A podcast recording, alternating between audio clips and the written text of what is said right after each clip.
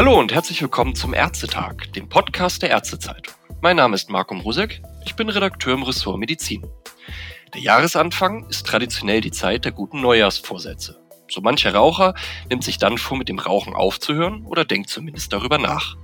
Wie lässt sich dieses Thema am besten in der Patientensprechstunde ansprechen? Und welche Mittel und Methoden gibt es, Patienten beim Rauchstopp zu unterstützen? Darüber möchte ich heute sprechen mit Matthias Ohlbauer und Dr. Claudia Bauer-Kemeny. Herr Ohlbauer ist Assistenzarzt an der Klinik für Innere Medizin 3 der Universitätsklinik Nürnberg mit dem Schwerpunkt Pneumologie.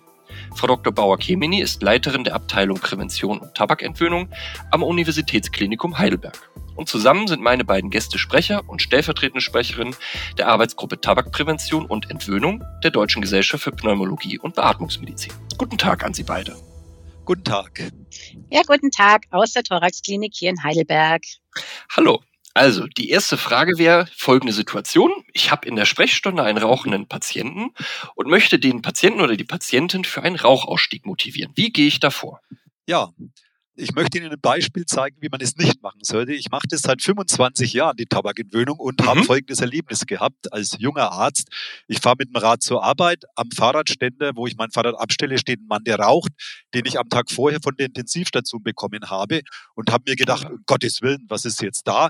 Der war gestern noch auf Intensiv und habe meine ganzen, mein ganzes Wissen über Rauchen, COPD, Lungenkrebs, Herzinfarkt, Schlaganfall an ihm abgearbeitet und war ganz stolz, was ich alles weiß und habe mir gedacht, dem habe ich es jetzt gesagt, der wird nie meine Zigarette anfassen. Am nächsten Morgen komme ich wieder mit dem Rad zur Arbeit. Genau jener Mann steht wieder an der gleichen Stelle und raucht. Und da wusste ich, mhm. das ist der falsche Weg. Also, wir Ärzte sind es gewohnt, dass wir einen Befehl dem Patienten geben, den er dann befolgt. Das ist eine Art zu sprechen mit dem Patienten, die wir kennen. Aber Rauchen ist eine Suchterkrankung und mit einem Patienten, der stark abhängig ist vom Rauchen, muss ich als Arzt mir eine andere Sprechweise angewöhnen. Mhm. Und die geht aus meiner Sicht ganz einfach umzusetzen in der Sprechstunde so, dass ich ihn erstmal frage, rauchen Sie? Und ich muss den Rauchstatus jedes Patienten dokumentieren und ich muss es wissen. Und wenn er sagt, ja, ich rauche, dann kommt eine ganz gemeine Frage von mir, nämlich auf einer Skala von eins bis zehn, wobei eins oder beziehungsweise auf einer Skala von null bis zehn, wie wichtig ist es Ihnen, mit dem Rauchen aufzuhören, frage ich ihn, null wäre gar nicht wichtig und zehn wäre außergewöhnlich wichtig. Der Patient mhm. sagt in der Regel zwei, drei, vier, fünf, sechs. Und jetzt kommt eine gemeine Frage an ihn. Warum haben Sie nicht null gesagt? Denn damit drehe ich das ganze Gespräch um und wir sind endlich weg vom Angstmachen, von der Bedrohung, von den Krankheiten, von den Zigarettenschachteln mit den Bedrohbildern, sondern ich frage ihn, warum ist es Ihnen wichtig? Und wenn er bei der Visite oder in dem Gespräch gerade, oh, die Frage überrascht mich jetzt, ähm, nichts zu sagen weiß, dann sage ich, dann habe ich eine Hausaufgabe für Sie bis zur nächsten Visite oder bis zur nächsten Sprechstunde. Überlegen Sie sich bitte drei persönliche Gründe, warum Sie mit dem Rauchen aufhören möchten, warum ist es ihnen wichtig, mit dem Rauchen aufzuhören. Ein Beispiel, ich hatte einen 75-jährigen Opa, der hat gesagt, wissen Sie was, Raucherbein, Herzinfarkt, Schlaganfall, Lungenkrebs, alles nicht so wichtig. Ich habe ein Enkelkind. Das möchte ich so gerne auf den Arm nehmen und es sagt zu mir immer, Opa, geh weg, du stinkst. Und weil ich das Kind so gern auf den Arm nehmen möchte, deshalb bin ich bei Ihnen im Tabakentwöhnungskurs. Und diese individuelle Motivation, diese intrinsische Motivation, das ist unsere Aufgabe als Entwöhner beim Patienten zu fördern und ihm dabei zu helfen, dass er so eine starke intrinsische Motivation findet. Darin besteht eigentlich die Tabakentwöhnung in der Stärkung und Kräftigung der Motivation des Patienten. Und da sehe ich meine Hauptaufgabe.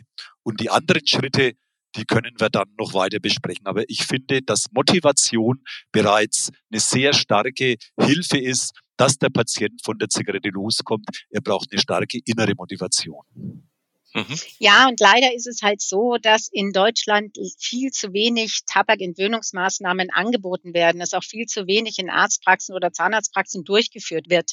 Das Argument lautet meistens, ich habe keine Zeit dafür, ich bekomme es nicht vergütet, ich glaube eh nicht, dass es irgendwas bringt oder ganz einfach auch, ich weiß gar nicht, wie ich es machen soll. Und es kann eigentlich so einfach gehen. Es gibt nämlich die, äh, die Methode der fünf A's. Die dauert nur ein paar Minuten, mhm. geht wirklich ganz, ganz schnell. Ich frage im Rahmen von Ask systematisch nach dem Rauchstatus, wie es der Herr Urlbauer schon gesagt hat. Dann empfehle ich dem Patienten einen Rauchstopp. Ich erzähle ihm über die Vorteile des Rauchstopps möglichst auch immer ähm, personenbezogen. Also wenn jetzt der Patient zum Beispiel wegen, wegen einer COPD zu mir kommt, dass ich ihm dann sage, dass die COPD deutlich weniger schnell voranschreitet.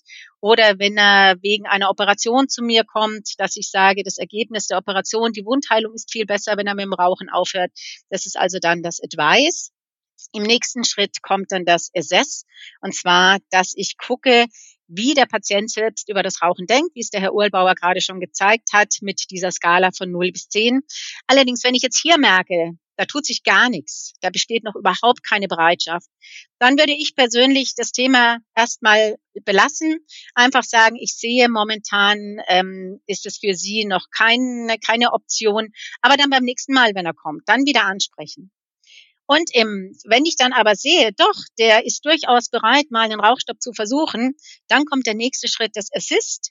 Ich ermutige ihn zum Rauchstopp. Ich biete ihm konkrete Hilfe an. Es gibt Informationsmaterialien, es gibt Verhaltenstherapien, es gibt Medikamente, die man einsetzen kann. Oder ich verweise ihn weiter. Da gibt es unterschiedliche Möglichkeiten, da kommen wir später ja noch drauf zu sprechen. Und dann schließlich arrangiere ich auch noch ein Follow-up, das sogenannte Arrange. Also eine gewisse Art von Nachbetreuung, dass man einfach nochmal nachfragt, dass man das dokumentiert, dass man das auch immer wieder bei seinen Arztbesuchen anspricht. Also das ist wirklich ein Schema, diese fünf Ask, das Ask, Advice, Assess, Assist, Arrange, Follow-up, was wenig Minuten Zeit in Anspruch nimmt, aber wirklich einen sehr, sehr hohen Effekt erzielen kann. Und es geht dabei jetzt gar nicht direkt darum, dass der Patient mit dem Rauchen aufhört, sondern einfach seinen Grad der Motivation zum Rauchstopp abzuklopfen und ihn einfach dazu zu bringen, aus der Praxis rauszugehen und drüber nachzudenken, wenn er sich vielleicht vorher noch gar keine Gedanken gemacht hat. Mhm. Und im besten Fall ist der Patient da oder die Patientin dann motiviert und, und äh, sagt, ja, ich versuche das mal. Und dann haben Sie ja auch gerade schon gesagt, Sie machen dann Follow-up. Und wie bleiben Sie dann sozusagen da dran, dass diese Rauchentwöhnung im besten Falle dann auch erfolgreich verläuft? Klug ist es, die Schlusspunktmethode anzuwenden, von einem Tag auf den anderen aufzuhören, ohne mühsames Reduzieren, mit äh, psychologischer Unterstützung und medikamentöser Unterstützung und eben die Nachbetreuung zu organisieren, dass ich auch mal als Arzt den Patienten proaktiv anrufe, wie es funktioniert und geht mit dem Rauchstopp. Oder ich empfehle ihm eine Helpline, das wäre die Telefonnummer, die auf jeder Zigarettenschachtel steht, an die er sich wenden kann, wenn es irgendwo hakt, wenn er einen Ausrutscher oder einen Rückfall hat. Und wichtig äh, finde ich auch, dass das Thema Gewichtszunahme Ernährung äh, mit thematisiert wird, weil ähm, es kann eben sein, dass ich nach einem Rauchstopp auch ähm, Gewicht zunehme. Und das ist der Hauptgrund, warum beispielsweise Frauen dann doch wieder mit dem Rauchen anfangen. Also Rückfallprävention ist auch noch ein ganz wichtiges Thema. Und deshalb haben wir die Erfahrung gemacht, mindestens sechs Monate noch nach dem Kurs zum Beispiel den Patienten zu begleiten und ansprechbereit sein. Frau Dr. Bauer-Kemini, möchten Sie noch was dazu sagen? Wichtig wäre vielleicht auch noch zu erwähnen, dass es dieses Rauchfreiticket der BZGA gibt, wo sich der Patient mhm. nicht aktiv bei der BZGA melden muss mit dieser Telefonnummer auf den Zigarettenschachteln, sondern wo man den Patienten bei der BZGA mit seinem Einverständnis anmeldet und dann die, die BZGA, die Experten dort, den Patienten kontaktieren. Und das ist oft insofern erfolgreicher, weil dann der Patient nicht proaktiv zum Telefon greifen muss, sondern eben die BZG auf ihn zukommt. Und das hat sich gezeigt, dass das oft effektiver ist, als wenn der Patient diese Hürde nehmen muss. Okay, wunderbar. Jetzt haben wir einen Patienten, der motiviert ist zum Ausstieg und Sie haben den Follow-up arrangiert und Sie ähm, versuchen dann die Person dabei zu unterstützen. Und jetzt sagt der Patient zu Ihnen, ah, es ich, fällt mir ein bisschen schwer, ich habe so die, den Eindruck, ich stehe kurz vor einem Rückfall oder ich hatte vielleicht sogar schon einen Rückfall. Was mache ich dann als nächstes? Ja, ich würde fragen, ob er medikamentöse Unterstützung erhalten hat. Mhm. Wenn er immer wieder einen starken Rauchdrang hat, dann würde ich auf jeden Fall ihm raten, äh, medikamentöse Unterstützung zu verwenden. Im Moment äh, können wir nur die Nikotinersatztherapie anbieten, das heißt Pflaster, Kaugummi, Lutschtabletten, Sublingualtabletten oder ein Spray. Das sind sehr gute Möglichkeiten, dass ich die körperliche Abhängigkeit unterdrücke, um mich besser auf das Erlernen der Verhaltensänderung konzentrieren zu können. Mhm. Das verdoppelt die Effektivität der Entwöhnung, wenn ich eben medikamentös unterstütze. Und ansonsten kann man ihm nur raten, er möge kritische Situationen meiden. Also wenn er weiß, ich gehe in diese Runde und da wird geraucht, dann soll er am Anfang mal drauf verzichten. Wenn er zum Beispiel es einfach nicht schafft, diese Morgenzigarette wegzulassen, dann soll er vielleicht nicht in der Küche Kaffee, Zeitung, Rauchen machen, sondern in einen Raum gehen, in dem er nie raucht, zum Beispiel ein Schlafzimmer und da das Frühstück einnehmen. Wenn es ganz gefährliche Orte sind, dann einfach äh, die Orte meiden und man weiß, dass so ein ganz starkes Verlangen nur drei bis fünf Minuten dauert. Da kann er mit Atemtechniken, dass er langsam atmet, ein- und ausatmet, ein Glas Wasser trinkt und einfach wartet, bis das vorbeigeht. Und er soll sich immer wieder bewusst machen, welche Vorteile der Rauchstopp für ihn persönlich hat und soll sich auch immer wieder selber sagen, ich schaffe das und ich will rauchfrei sein. Kurze Werbung. Mit Ärztezeitung.de sind Sie immer und überall aktuell informiert. Haben Sie schon unseren Newsletter abonniert? Das Telegramm am Abend gibt einen Überblick über die wichtigsten Nachrichten des Tages aus den Themenbereichen Gesundheitspolitik, Medizin sowie Praxis- und Klinikalltag. Der Newsletter am Morgen liefert Ihnen Analysen, Hintergründe und interessante medizinische Studien ganz zugeschnitten auf Ihre individuellen Interessen. Schauen Sie bei uns vorbei. www.ärztezeitung.de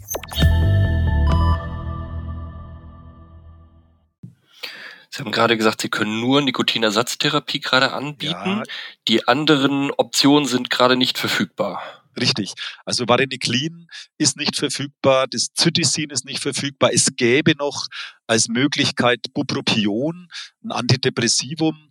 Ähm, das ist ein Medikament, das ähm, an sich einen anderen äh, Wirkermechanismus, eine andere Indikation hatte initial. Also Bupropion ist ein Medikament zur Behandlung einer Depression und man hat festgestellt, dass Patienten, die das einnehmen, leichter von der Zigarette loskommen. Und dann hat es eben auch durch Studien abgesichert die Indikation für Tabakentwöhnung bekommen. Allerdings ist es ein Medikament, das etwas schwieriger in der Handhabung ist, weil mhm. es doch einige Kontraindikationen hat. Aber es wäre auch noch eine Möglichkeit für Patienten, die sagen, ich möchte kein Nikotin mehr in meinen Körper reinbringen. Mhm. Aber wir hoffen, dass in diesem Jahr die beiden Medikamente Vareniclin und Zytisin wieder auf dem Markt verfügbar sein werden, die beide ähm, sehr gut wirksam sind, genauso wie die Nikotinersatztherapie. Mhm. Das war die medikamentöse Unterstützung. Jetzt gibt es aber außerhalb der medikamentösen Unterstützung auch noch andere Optionen, nicht wahr? Vielleicht Frau Dr. Baukemini? Ja, also es gibt die Verhaltenstherapie, die wird zum Beispiel bei Suchtberatungsstellen angeboten oder auch hier bei uns in der Thoraxklinik. Wir haben eine extra Tabakentwöhnungssprechstunde, mhm. wo man gemeinsam mit dem Patienten den Weg in ein rauchfreies Leben erarbeitet. Ich denke, ganz wichtig ist es auch klar zu machen, dass so ein Rauchstopp wirklich gut vorbereitet sein muss. Mhm. Also nicht ad hoc, ich gehe jetzt aus der Beratung raus und dann mache ich die Zigarette aus, sondern wirklich gut vorbereiten. Das heißt, sich zum Beispiel im Rauchverhalten erstmal beobachten, sich Alternativen überlegen, was kann ich statt jeder einzelnen Zigarette machen. Und dann gibt's viele Möglichkeiten. Man kann Stressbälle einsetzen, Entspannungsübungen, wie schon gesagt, machen. Man kann, es gibt Leute, die sagen, wenn das Verhalten so, so stark ist, dann gehe ich unter die Dusche. Man kann sportlich aktiver werden. Ähm, es gibt auch viele Hilfsmittel, also viele Broschüren, es gibt Apps und so weiter, die alle unterstützen können. Es gibt natürlich auch Sachen wie Hypnose und Akupunktur und, und, und, äh, Spritzen ins Ohr. Aber was wir wissen ist, nur die Verhaltenstherapie in Verbindung mit der medikamentösen Unterstützung ist wirklich evidenzbasiert und bringt wirklich, wirklich viel.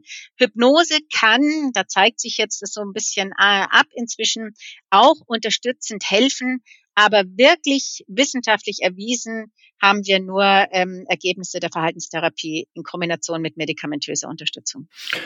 Wunderbar, da haben wir jetzt also die Motivation, wir haben die Unterstützung und wir wissen, was evidenzbasiert ist. Dann kommen wir mal zu einem Thema, wo die Evidenz noch nicht so stark ausgeprägt ist. Man hört ja auch immer wieder das Thema die E-Zigarette als Hilfsmittel für den Rauchausstieg. Was ist denn davon zu halten? Ja, die E-Zigarette ist tatsächlich in aller Munde und sehr weit verbreitet. Und ähm, viele Raucher glauben, dass sie mit der E-Zigarette eine Möglichkeit haben, von der Zigarette loszukommen. Wir vertreten den Standpunkt der Deutschen Gesellschaft für Pneumologie. Wir halten die E-Zigarette für gesundheitlich bedenklich. Es, ähm, eine Langzeitgefährdung kann nicht ausgeschlossen werden. Dafür ist sie zu kurz auf dem Markt. Die E-Zigarette hält auch das Raucherritual aufrecht und erschwert dadurch möglicherweise den Rauchstopp.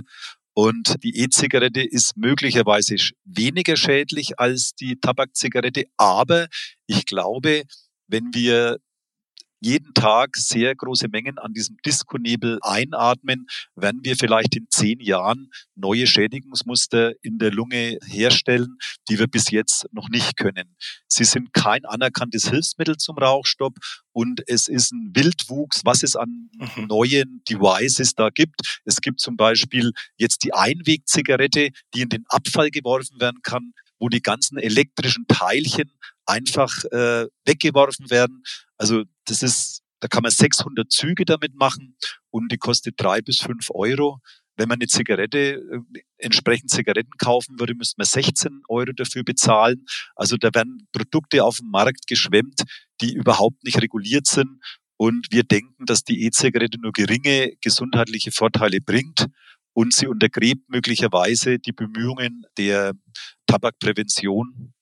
Und die E-Zigaretten müssten reguliert werden. Und wir sind der Meinung, dass es kein Medium ist, das behilflich ist beim Rauchstopp, denn es besteht auch die Gefahr des Dual-Use. Das mhm. heißt, ähm, wir würden wenn es nicht möglich ist, die E-Zigarette rauchen, aber dann in der Früh, vielleicht eine am Mittag, eine am Abend, so ein, zwei, drei Zigaretten, trotzdem echte Zigaretten rauchen. Und wir wissen, dass auch eine Zigarette täglich das Herzinfarktrisiko deutlich erhöht und ein bis vier Zigaretten täglich auch das Lungenkrebsrisiko deutlich erhöhen. Also insofern ist es keine Alternative für uns und wir würden das als Medium für Tabakentwöhnung nicht empfehlen. Das heißt, das Problem da auf den Punkt gebracht ist, dass man entweder beim Nikotin bleibt, im besten Falle vom Rauch zum Dampf wechselt, aber oft halt leider nur den Dampf zum Rauch noch dazu nimmt ja, man kann, man kann das so sagen, dass sicherlich ähm, viele weiterhin die Zigarette verwenden werden. Also der Dual Use ist schon verbreitet. Und wir wissen eben nicht, welche Langzeitschäden mhm. ähm, durch die E-Zigarette entstehen. Und deshalb können wir es im Moment nicht empfehlen. Gibt es Erfahrungswerte zum, zur Rückfallquote bei Dampfern? Vielleicht Frau Dr. Bauer-Kemini? Also man weiß, dass gerade die Leute, die versuchen, mit der E-Zigarette das Rauchen aufzuhören, ein viel höheres Rückfallrisiko haben mhm. als die Menschen, die es mit Nikotinersatzpräparaten unter Verhaltenstherapie versuchen. Ich möchte vielleicht auch noch kurz ergänzen, man hört ja immer von Tobacco Harm Reduction, mhm. also einfach im Sinne der geringeren Schädlichkeit, also die, das, den Schaden zu minimieren. Da kommt der Ursprung ja eigentlich von der Drogentherapie her. Und wenn man das jetzt einfach so auf Raucher überträgt, dann funktioniert es nicht so, wie man sich das vorstellt. Und es ist wirklich so, dass die Tabakindustrie das inzwischen als wichtiges Argument zur Beeinflussung von Politik und Wirtschaft nutzt, dass man eben damit zentral ähm, die E-Zigarette, die Tabakerhitze und auch noch andere Nikotinprodukte bewirbt. Also die Tabakindustrie stellt sich jetzt so hin, wir haben hier Produkte äh, für Tobacco Harm Reduction. Wenn ihr die nutzt anstatt die Zigaretten, dann seid ihr sozusagen auf der sicheren Seite. Aber man darf einfach nicht vergessen, die menschliche Lunge ist nur dafür dafür geschaffen, saubere Luft einzuatmen und nicht irgendwelche Giftstoffe. Und auch wenn es nur geringe Mengen an Giftstoffen sind, auch die schaden unserer Lunge. Also den Trugschluss verhindern, dass auch ein bisschen Giftstoffe einatmen pro Tag nicht so schlimm ist, sondern alle Giftstoffe, die man einatmet, sind nicht gut. So ist es, genau. Möchten Sie Ihren Kollegen noch mitgeben, wo Sie weitere Informationen finden könnten, wenn Sie rauchende Patienten in Ihrer Sprechstunde haben und wie Sie da sich weitere Informationen holen können? Also wir am Klinikum haben eine eigene Seite, die heißt www.raucherberatung.org. Da können Sie sich für die Kurse anmelden. Man kann auch ein Einzelgespräch machen.